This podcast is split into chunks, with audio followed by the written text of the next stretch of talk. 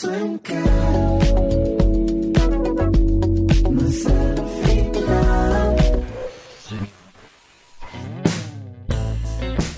onda? ¿Te gusta la música indie? Estás en el lugar perfecto. Bienvenido a Randy.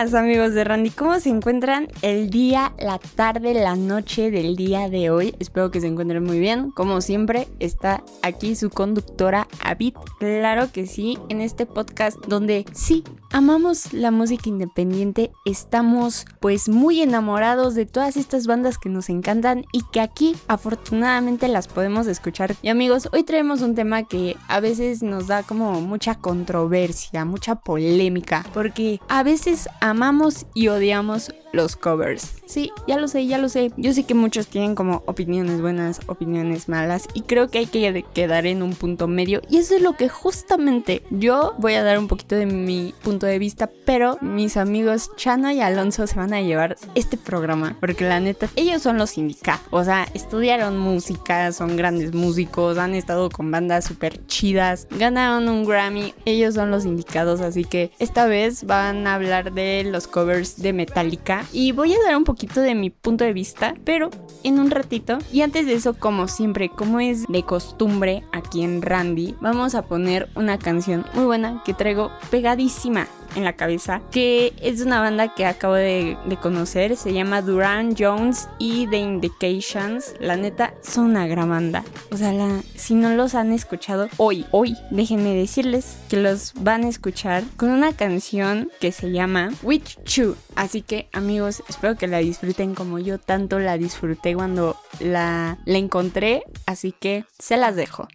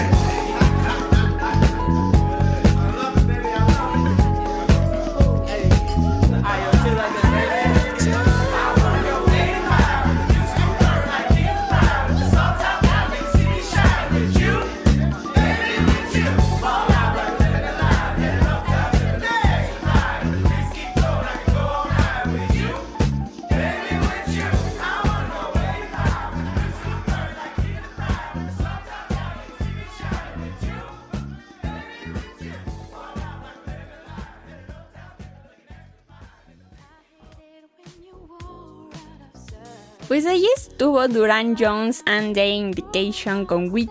La verdad es una joya esta banda. Los empecé a descubrir y bueno, esta es una canción que sale en su disco Private Space, que la neta está muy bueno, amigos. La neta, recomendadísimo. Así que, amigos, nada, os voy a dar mi punto de vista sobre los covers. La neta, creo que los covers, siento que ahorita, como estamos en una, pues en una era donde muy globalizada, por así decir, y obviamente, pues queremos todo rápido. eh, la música va y viene, es muy fugaz ahorita la música. eh, puedes tener una canción ahorita que está en el top 5 y la semana que viene ya va a estar en el top 10. O sea, tu canción ya va a estar en número 10. Es muy fugaz y creo que los covers también tienen como esa sensibilidad. Puede que a algunos les agrade, puede a otros que les encante o que les encanten las dos. Por ejemplo, hay una página en YouTube que literal invitan a las bandas, a los artistas a hacer covers y hay uno que se llama Triple J y bueno, uno de los covers que a mí me encanta es de San Cisco, de esta banda de San Francisco, del cover de Clairo de Forever. Es una joya este cover, a mí en lo personal me gusta mucho y hubo un tiempo donde me dejó de gustar mucho la canción original. Creo que Aún así, las dos son muy buenas, ahorita ya me gustan. Para las bandas es bueno porque así, o sea, descubren como su esencia, hasta dónde pueden llegar, cómo pueden mezclar, o sea, los llevan a otro límite. Y eso no quiere decir de que estén quitando la originalidad o el producto del artista que hizo la canción, ¿saben? O sea, para el artista es un beneficio completamente porque pues en sí le están haciendo como un pequeño tributo, si podemos decir, porque pues, o sea, si hacen un cover es porque les atrae mucho esa banda, porque los admiran y quieren hacer como un tributo. Entonces, la neta, amigos, a mí en lo personal mmm, no soy de tantos covers, pero hay algunos covers que son muy buenos, unas bandas sacan ideas súper originales y creo que creo que hay público para todo precisamente. Y pues bueno, qué mejor que Alonso y Chano nos expliquen un poquito sobre los covers de Metallica, porque siento que los metaleros sí son un poquito rudos en ese aspecto, porque dicen, no, es que no es lo mismo. Pues obviamente no va a ser lo mismo, porque es un cover, es como un tributo lo que le está haciendo la banda. Pero bueno, X los dejo con Alonso y Chano.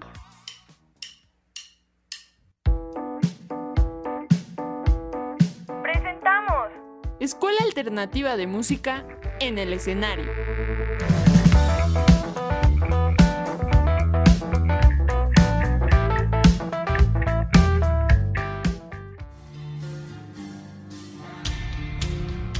¿Qué onda amigos y amigas de Randy? ¿Cómo están? Una vez más, como cada 15 días, César Chanona y Alonso Cortés, Escuela Alternativa de Música en el escenario. ¿Cómo estás, Chano? Muy bien, la verdad, muy entusiasmado. Ya Randy Podcast empieza a ser ese momento de la semana que ansío para sacar, sacar esta información y estos temas que tanto nos, nos inquietan. Es que sí hay mucho de qué hablar, ¿no? Todas las semanas siempre sale algo, aparte, bueno, de las cosas que poco a poco vamos programando para comentar con ustedes que tienen que ver como con la educación musical, pero también nos gusta hablar como de la apreciación musical y la apreciación musical está en el día a día, ¿no? Yo siempre le digo a mis alumnos es que paren la oreja porque hay música y hay muchas cosas que comentar y adoptar de música en nuestra vida que a lo mejor no se dan cuenta. Bueno, y también eh, siguiendo la filosofía de Escuela Alternativa de Música, donde no todo son notas y ejercicios de digitación, ¿estamos de acuerdo? No todo es teoría musical, también eh, pues los conceptos de musicales uh, me refiero a, a, saber apreciar, como dijiste, ¿no? Un, un, bajo, una guitarra, entender su función en una banda. Eso es también sumamente importante para que puedas incurrir en el mundo de, ya de la teoría y los ejercicios. Pero si no sabes sí. el funcionamiento de los instrumentos, pues sobre qué vas a trabajar, ¿no? Y hacerte de una opinión, ¿no? Porque al final, si conoces de lo que vas a hablar, puedes opinar, pero muchas veces la gente habla de la música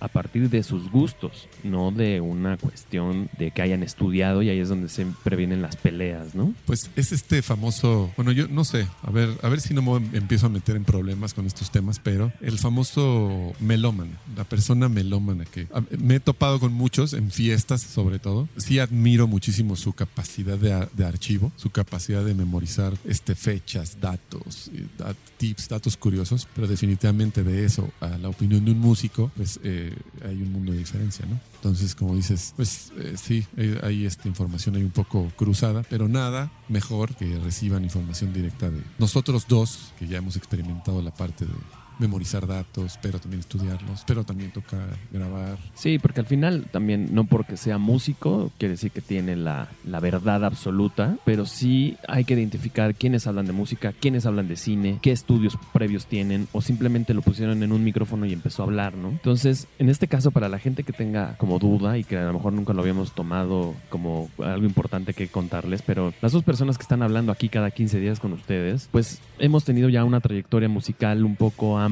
digamos, que nos dan ciertas credenciales, ciertas, ¿no? Porque obviamente a lo mejor para muchos otros dirán, tipos qué, ¿no? En el caso de, de Chano y yo, bueno, nos conocimos en una escuela eh, llamada Fermata, hace ya muchos tiempo, mucho tiempo, pero veníamos, no, no, no dedicamos toda nuestra educación musical ahí, sino yo soy salido, egresado de la Escuela Nacional de Música de la UNAM y Chano estuvo también en la Superior de Música del Limba. Exacto, en la este, de jazz contemporáneo. Exacto. Empezamos nuestra educación musical desde muy temprano. En mi caso, pues empecé como a los 11 años estudiando teclado, pues pasé a batería. Tú, Chano.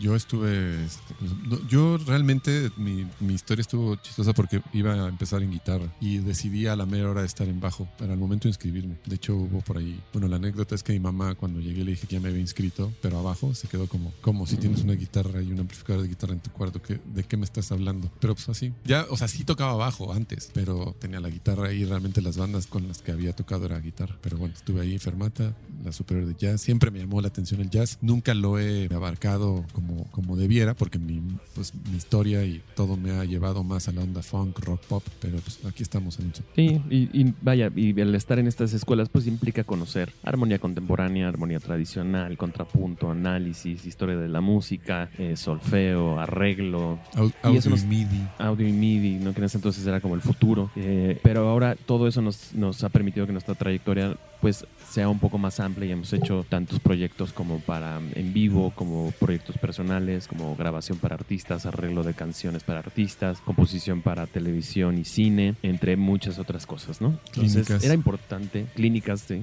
clínicas que, que, bueno, quiere decir demostración del instrumento en vivo para personas. Para, mar- so- para marcas, ¿no? Sobre todo. Para Una marcas. marca te agarra y te pone a, a hacer eh, shows pequeños para que pues hagas entender que su instrumento es el mejor. Entonces, si tienen ahí como un poco de curiosidad, pues en la página de Escuela Alternativa de Música, que es eamescuelademusica.com, pueden entrar un poco a ver la información. Pero sí era importante comentarles porque viene un tema muy delicado que tomamos para este, para este capítulo. Es controversial, ¿no? Controversial porque tiene que ver con lo que causó Metallica, decir, bueno, vamos a abrir una oportunidad para que artistas de, pues, de diferentes géneros, estilos y países graben canciones que, eh, o covers de nuestras canciones. Y como sabemos, los fans de Metallica son fans de Hueso Colorado que no permiten intrusos en su música. Fans from Hell.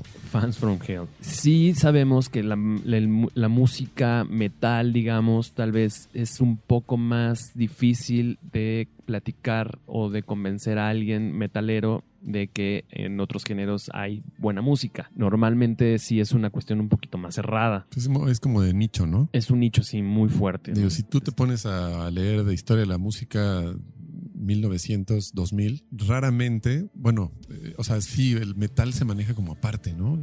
Es como un nicho ahí eh, exclusivo, no sé.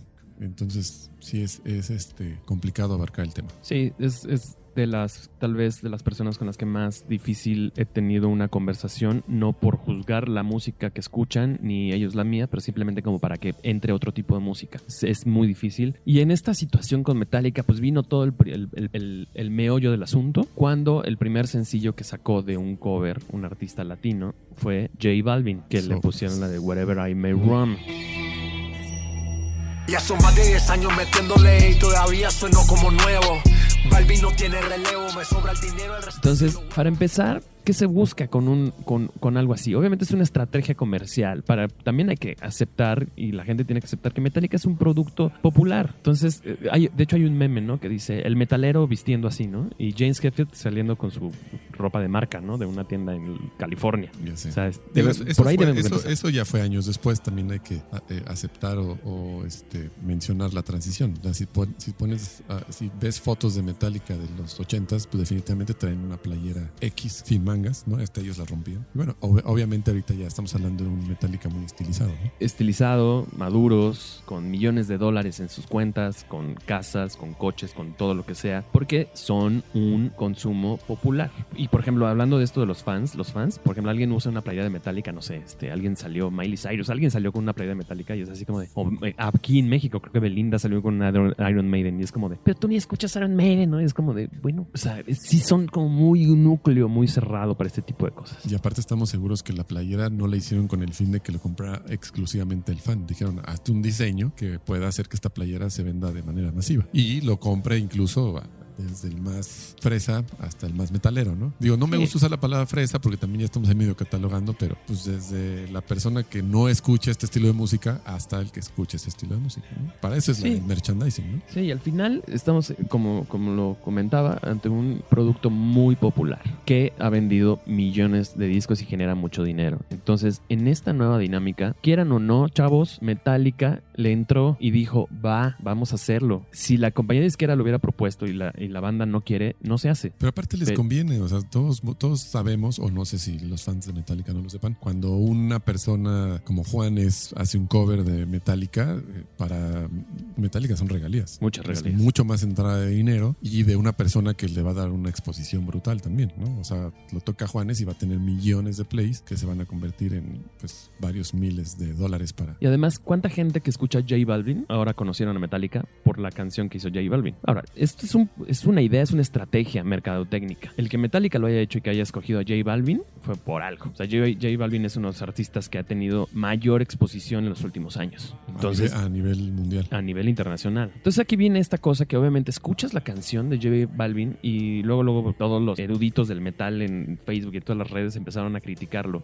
Uno, no sé qué esperaban o qué esperaban que to- saliera tocando la guitarra con playera de Metallica puesta. J Balvin hace reggaetón. ¿Cuál es el problema? ¿No? Entonces el problema es de que hayan invitado a J Balvin, pero como les digo, tiene su estrategia. Entonces, ok, yo no sé qué tanto esperaban con esa canción. Sí, la producción está rara. La verdad es que cuando em- empecé a escucharla y empieza en su onda, hab- hablando lo que dice la canción, pero en su onda, de repente sí entra como un sampler de la canción y esa combinación sí estuvo muy rara. Está como medio feita, la verdad, para mi gusto. Su propuesta, su cover, iba bien, según yo iba en su onda, entendiendo que es J Balvin, pues. Pasa y creo que pusieron, nunca había tenido un video tantos dislikes más que likes. Pero al final es promoción. Es promoción, es la canción de Metallica. Luego la que sí- la que- siguiente que escuché fue la de la versión de Hash que sacaron, la de Nothing Else Matters. Esa no la he escuchado. Yo escuché esa y la de Juanes. Nothing Else Matters la- le hicieron un arreglo dándole mucho de la identidad de la canción. Obviamente entran, digo, ellas cantan, hablan inglés perfecto, cantan inglés perfecto y después la convierten en español. También es raro,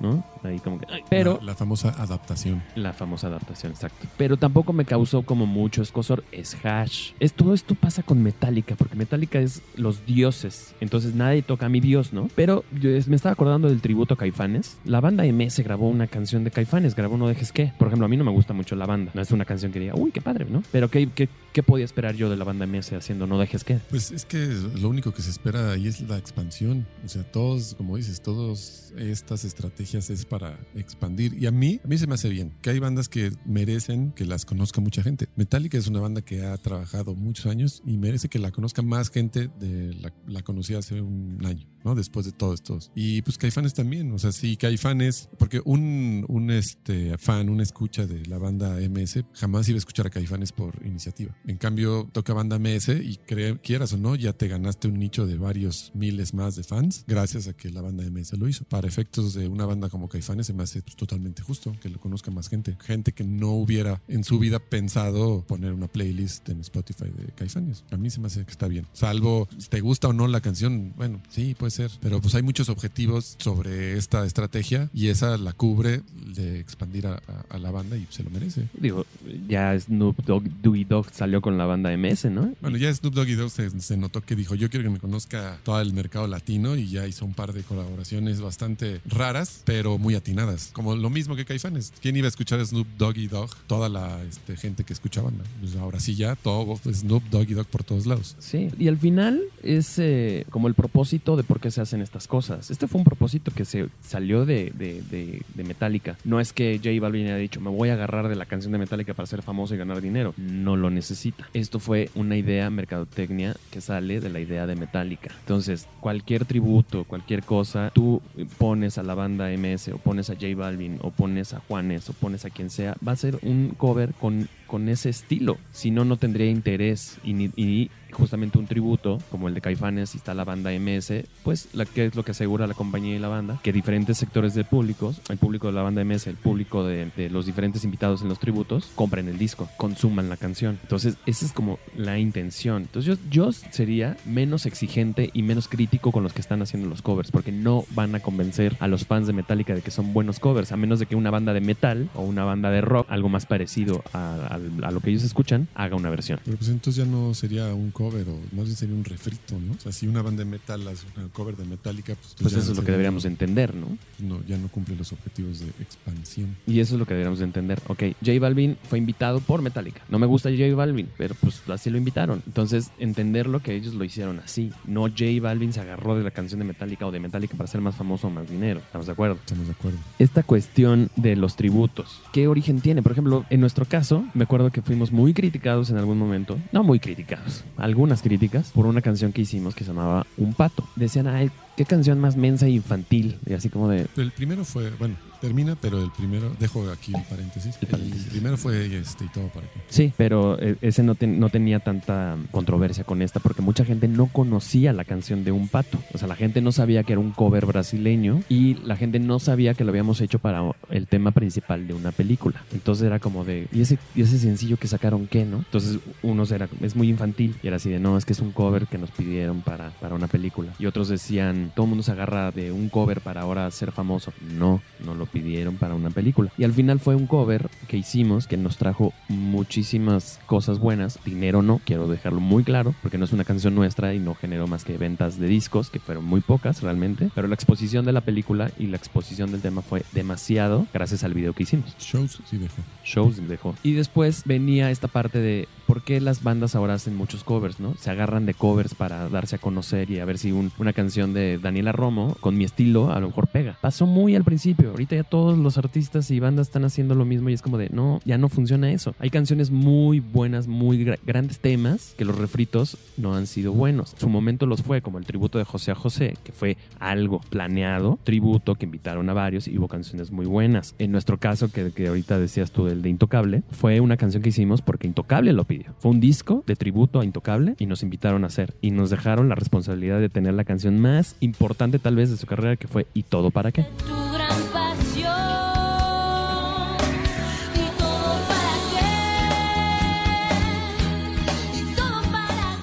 La gente de Intocable esperaba, o los fans de Intocable esperaban que saliéramos con algo parecido, pues obviamente no. Pero el Intocable, o sea, la canción y todo para qué, los de Intocable nos dejaron su retroalimentación, ¿no? Nos dejaron saber qué pensaban de ella. Pues sí, dijeron que les había gustado mucho la versión. Pero bueno, también sabemos que. Es que también ahí es chistoso, ¿no? Porque, bueno, los fans de Intocable no sé qué tanto sepan. Yo, al menos como bajista, capto pues una gran cantidad de influencias en la banda. Es una banda como. Son norteños, pero funk, tocan funk prácticamente. Hay raíces ahí muy claras. Pero pues bueno, igual ya hay, hay gente que no lo percibe. Entonces, pues yo creo que también por eso la- las felicitaciones que recibimos. Yo creo que ellos notaron que tenemos también como toda esta carga musical, funkera, rockera, popera, pues le dimos un poco al clavo al menos para los gustos de la banda, ¿no? No fue tan criticada, pero sí yo, yo recuerdo alguna vez haber posteado la canción en mi página de Facebook, que ya no atiendo, pero sí te puedo decir que me, sí me llegaron por ahí este, unos cientos de comentarios y este, había varios así como, no, ¿por qué hicieron esto? La estropearon. Y era como, no, pues es que no estaba buscando gustarle al fan de Intocable, pues ¿para qué? Pues para eso está la canción original. Le estoy buscando gustarle, o sea, que tú voltearas a verme, el fan de Intocable, y ahí sí te arriesgas a que te digan sí o no, me gustó no me gustó, pero también estábamos buscando realmente, pues mostrar como la versatilidad y como decíamos, expander un poquito más el mercado de en ese entonces Natalia y la Forquetina. Y era una canción que estaba de a fuerzas en nuestro set list de conciertos. Sí, ajá. la gente después- la quería. Después ya la pedían. Pues es normal, ¿no? Hay que aguantar. Ahora voy, este lenguaje coloquial, había que aguantar vara. Pero luego nos criticaban así de, es que hacen covers para, para subir su rating, su popularidad. Y era así de, no, todos los covers que hicimos eh, y todo para que Piel Canela, que fue un tributo para Tintán, que la hija de Tintán escuchó la canción y dijo, estoy complacida y estoy contenta con esta versión. Eh, o sea, todas las canciones fueron porque nos la pidieron. nunca hicimos un cover para salir. Hoy en día, sí, muchos artistas y bandas hacen eso para asegurar una, pues, una permanencia ahí que la gente te escuche. Pues sí, como carta de presentación. Ajá. Que también hay Pues, que algo. ser sinceros, el mercado te, te orilla. O sea, también hay que tener claro eso. De pronto, si se empieza a abusar de ciertos recursos, como en este momento seguimos en la etapa donde la gente abusa del reggaetón, que eso es lo único que a mí me podría molestar, porque no te, puedo- no te voy a decir odio el reggaetón, puede ser que lo que más me molesta es el abuso del recurso, ¿no? De repente, si alguien sale con reggaetón y pega, en ese año tienes a 70 artistas haciendo reggaetón,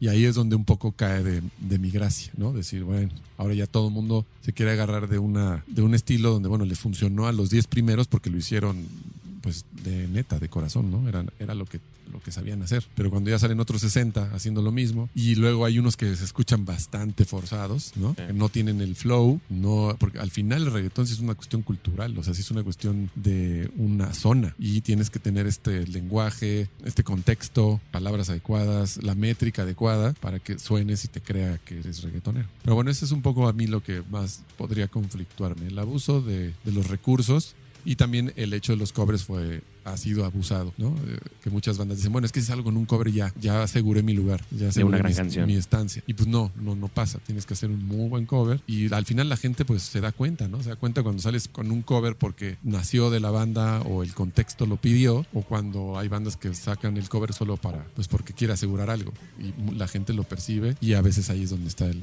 el rechazo, ¿no? Sí, que, que se vuelve una, una cuestión difícil porque al final ha habido grandes versiones de canciones, pero con, con un propósito. O sea, por ejemplo, Café Tacuba. Café Tacuba, después de cuatro discos, cinco discos originales, dijeron: Vamos a hacer un avalancha de éxitos. Vamos a hacer un disco de canciones que nos gustan y de ahí nos vamos a agarrar para mostrarle a la gente nuestras versiones. Aquí viene la, parte de qué canciones superan a las versiones originales. En el caso del disco de Café Tacuba, te puedo decir que al menos siete canciones marcaron mayor recepción de la gente que las versiones originales. Por ejemplo, Chilanga Banda, que es una canción de Jaime López. Escuchas la, la versión original y la versión de Café Tacuba y creo que mucho su- superior la versión de Café Tacuba. Es de mucha originalidad. Obviamente va a haber gente que le guste más la de Jaime López. O la de mm, Leodán, que también era una canción vieja y es la de Como, Como te extraño. Como te extraño, mi amor, ¿por qué será? Tuvo mucho vuelo y también es una gran versión. ¿Qué otras te acuerdas, Chano? Que tengan una calidad superior a la original. No controles. De Café Tacuba también no controles, pero de otros artistas. Ah, de otros artistas, hasta me agarras fuera del lugar, pero sí hay muchas versiones que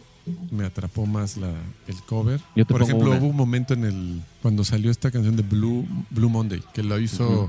New Order. es, de, es de New Order, pero hubo una banda que hizo un cover como más electrónico y empezó también a tener mucho auge. Yo me acuerdo que en ese entonces no escuchaba New Order y escuché la de Blue Monday que fue en los noventas y me llamó la atención y después ya supe que era de New Order. Me llamó la atención Sí. porque estaban ya tirándola a lo electrónico y yo andaba muy claro también con la electrónica y es una canción que me llamó la atención por la banda, por el, por el nuevo, la nueva versión. Entonces sí, Por sí hay, ejemplo- hay versiones que han hecho que la gente conozca la canción original gracias al arreglo nuevo y eso también es muy benéfico para, como decía, para la- las bandas originales que merecen ser conocidas. Ahora, regresando al tema de Café Tacuba, definitivamente Café Tacuba se animó a hacer un disco de covers, pero pues ya después de mucha experiencia, ¿no? O sea, tenían ya muchos discos afuera con rolas originales y evidentemente la concepción de arreglo, de composición, de estructura, de sonido que traía Café Tacuba en ese entonces ya era muy grande. Entonces, si con toda esa carga de conocimiento y experiencia pones a arreglar canciones de otras personas, pues es por eso que este disco tuvo bastante éxito, ¿no? Sí, yo por ejemplo ahorita que hablábamos de esto, yo te diría Twist and Shout de los Beatles, no era de los Beatles, de un grupo que se llamaba The Isley Brothers. ¿Qué versión va a recordar la gente? La de los Beatles, porque aparte es muy buena. Así, por ejemplo, American Woman de Lenny Kravitz también había una versión anterior. Cada uno, siento que hacer un cover tiene una responsabilidad. En, en mi caso, por ejemplo, eh, pienso en Bring Me the Night de, de Police, que hizo una versión para el tributo de Police en América Latina, que hizo Gustavo Cerati, que se llama Tráeme la Noche. A mí es una versión que me gusta más que la original. Y aparte está cantada en español, pero de alguien que confiamos en que podía ser una gran versión. Y un gran letrista, la adaptación Un gran iba- iba a letrista. ser magnífica. Entonces, siento que en este caso de Metallica, y ya para terminar, porque como siempre ya nos extendimos, dan para mucho para, para hablar de esto y a lo mejor podemos abundar en esto en algún live que hagamos juntos, Randy y Escuela Alternativa de Música. No, ya se me ocurrió algo. Buenísimo para hacer el próximo live. Que la gente participe y nos ponga versiones, covers de canciones que dijeran, yo escuché el cover, gracias a eso conocí la canción original, pero me gustó más el cover. Y bueno, gracias a, esa, a ese momento, pues conocí a los dos, ¿no? A la banda que lo interpretó y pues a la banda original. Estaría bueno y hasta en una de esas sí conocemos algunas covers que no tenemos ahorita noción que existen. Sí, porque podemos pensar muchas versiones de varias canciones, pero estaría bueno hacer en el live seguir con este tema. Pero como para terminar y concluir, es como de muchachos y muchachas fans de Metallica, es de no van a encontrar en ninguna canción que saquen, no van a estar satisfechos, pero comprendan que esto es otro objetivo. Está bien, critiquenlo, todos tenemos derecho a criticar, pero siento yo que este objetivo viene o este el, el objetivo es de más comercial que artístico y se van a encontrar con versiones que tal vez no los, los, los- los satisfaga del todo. Pero pues entendamos que la música es una gran industria, la industria de la música, la, la- la- la que vende discos y Metallica pues está teniendo una estrategia como todo el mundo lo ha hecho, como los Black Eyed Peas que se están metiendo con reggaetoneros, como todos los artistas que están viendo que hagan un crossover con el, con el mercado latino. es Necesitan esto mantenerse vivos, muchachos. por esto, entonces quitémosle la carga artística esto, pongámoslo como una experiencia. ¿Qué te gusta? Los Tigres del Norte le piden una versión de Metallica, pues seguramente les va a gustar, porque son Claro. los Tigres del Norte. Tenemos a los en- Tigres del Norte cantando canciones de Rage. de Rage Against the Machine. Un pedacito, ¿no? Porque ya después se pasa Zack de la Rocha a cantar de ellos. Pero ese es el chiste. Y los Tigres del Norte hicieron eso y se- lo disfrutaron. Y entonces también en este, en este lado, si los Tigres del Norte hicieran una versión de Metallica, seguramente les va a gustar porque son los Tigres del Norte y es su, es su eh, ya es como de culto. Tal vez J Balvin no sea de culto, pero pues ese no es su culpa. Metallica lo buscó. Entonces, como para concluir, sigamos consumiendo la música que nos gusta, que nos gusta, critiquémosla, hagamos lo que sea, pero entendamos el objetivo principal, que esto es mercadotecnia. No le veo otro. ¿Estás de acuerdo? Totalmente. Entonces, pues disfruten del juego, porque al final se podrán estar peleando, pero todo fue premeditado. Y eh, al menos quiero creer que todos los que hagan canciones de Metallica le van a poner este ganitas en su estilo, pero le van a echar ganas. Eso, eso los puedo asegurar. Hacer un cover de una banda tan importante en el mundo es muchísima responsabilidad y muchísima presión. Entonces lo que sí les puedo dejar es que lo van a hacer con una gran responsabilidad. Ya que les guste o no, es otra cosa. Pues así, así las cosas. Así este mundo. Muy bien, mi querido Chano, pues muchas gracias. Como cada 15 días, No, Escuela ti- Alternativa ti, de. Música en el escenario. Nos vemos en 15 días y nos vemos en los próximos lives. Acuérdense de seguir las redes sociales de Randy y de Escuela Alternativa de Música. Y también pues recuerden que nada más hay dos tipos de música. La buena, Y la mala. nos vemos pronto.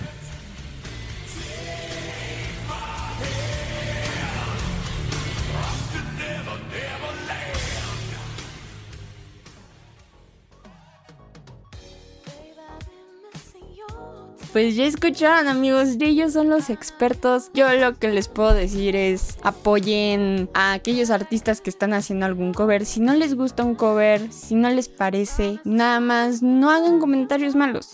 Déjenlos pasar. Habrá alguien que les encante, habrá que alguien le haga como una crítica constructiva. Entonces hay público para todo, como les decía. Así que amigos. Y antes, para terminar, Randy, ¿qué les parece si ponemos otra canción antes de irnos? Sí, ¿por qué no? De Fármacos con su más reciente sencillo que se llama Humedad. La verdad es una chulada. Hoy traemos canciones que de veras valen la pena. Así que escuchemos Humedad de Fármacos.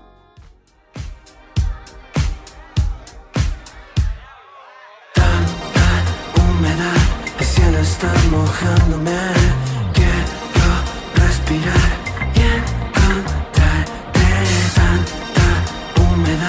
el cielo está mojándome. Quiero respirar y encontrarte. Es tan perfecta la situación. Porque mi corazón quiere pasarlo bien. Parece que te vi, parece que hay onda. Solo quiero pasarlo bien.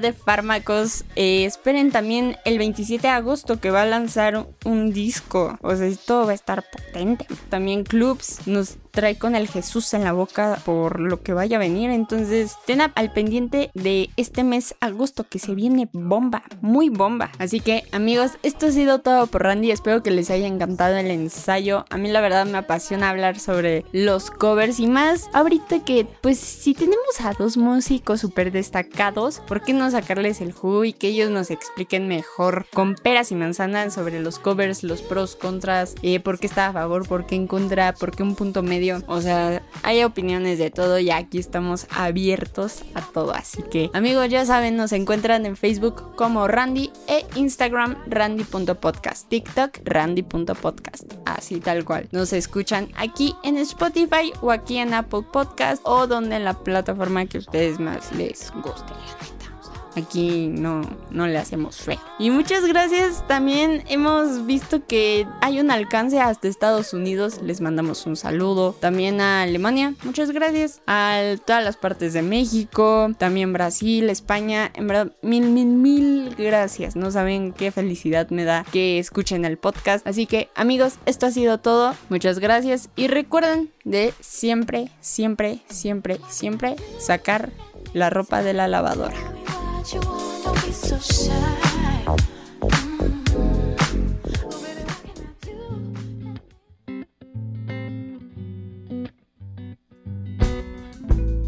Nos escuchamos en el siguiente ensayo con más música indie. Solo aquí, en Randy.